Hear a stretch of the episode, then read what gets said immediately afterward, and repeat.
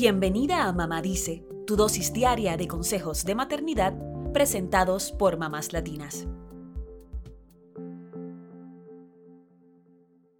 Los hay ruidosos y fiesteros, los hay silenciosos, los hay cordiales y también insoportables. Hablamos de los vecinos, esas personas que viven cerca de nosotros y nos pueden hacer la vida más fácil, pero también hay otros que pareciera que quieren convertir el barrio o el edificio en un infierno. Este 16 de mayo es el Día Nacional de hacer algo bueno por tu vecino. Por eso queremos hablar de la importancia de tener una buena relación con los vecinos y algunos trucos para lograrlo. Ya sé, no siempre será posible porque hay gente que no tiene remedio, pero te aconsejo escuchar estas razones antes de darte por vencida. Número 1. Tener una buena relación con los vecinos es ideal para una sana convivencia. Puede ser útil relacionarte con tus vecinos y recurrir a ellos cuando necesitas que reciban un paquete porque tú no estás o cuando te falta un ingrediente para la cena. También pueden compartir información sobre el vecindario y los servicios que se ofrecen y brindarse apoyo mutuo. Si desarrollan confianza, incluso podrías pedirles que bajen un poco la música cuando creas que hay demasiado ruido. Esta buena convivencia es fundamental para el bienestar de tu familia y de todos. Número 2. Los vecinos pueden ser un apoyo en una emergencia.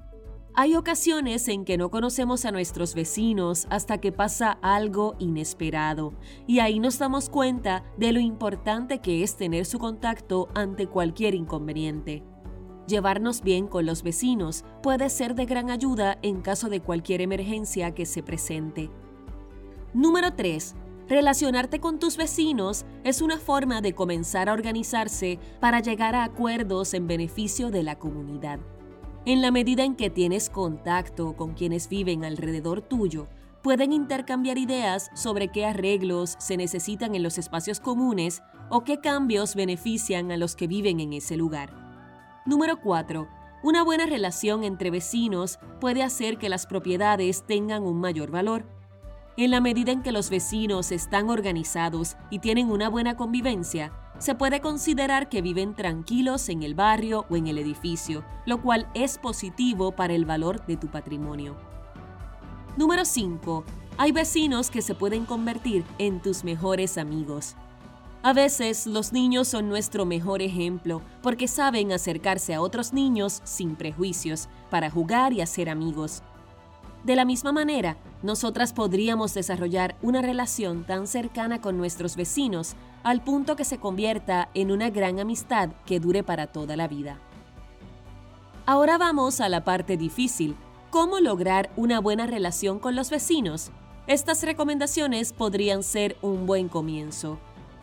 Número 1. Debemos ser cordiales en todo momento.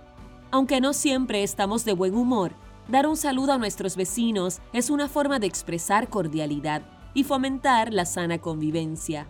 Incluso cuando exista algún conflicto en el vecindario, mantén la cordialidad y el respeto. Número 2. Respeta la privacidad de tus vecinos y las normas del condominio o del vecindario. A nadie le gusta que se metan en los asuntos de su casa, así que debemos comenzar respetando la privacidad de los demás. Y esto también implica evitar hacer comentarios despectivos contra otros vecinos en los pasillos o espacios donde puedan escucharte. Además, debemos respetar las normas de convivencia del lugar donde vivimos, y esto incluye evitar los ruidos innecesarios en la noche, cuidar y mantener limpios los espacios comunes, respetar los horarios de mudanza, entre otros.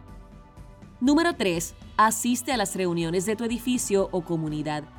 Esta es una forma de buscar soluciones a los problemas que les afectan a todos y de participar en las decisiones conjuntas. Número 4. Pone especial atención a las mascotas y a las plantas.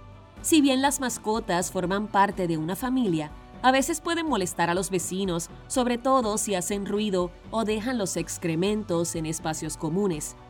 Vela porque tus mascotas no afecten la sana convivencia con tus vecinos y también es importante tener cuidado con las plantas, ya que a veces las hojas y ramas caen en el patio o balcón del vecino. Por último, apelamos al sentido común. Compórtate como te gustaría que tus vecinos se comporten y ponte en su lugar. Si sabes que tus hijos hacen mucho ruido, quizás es momento de llevarle unas galletitas al vecino en son de paz. Con buena disposición y respeto, es posible resolver los problemas entre vecinos por el bien de la comunidad.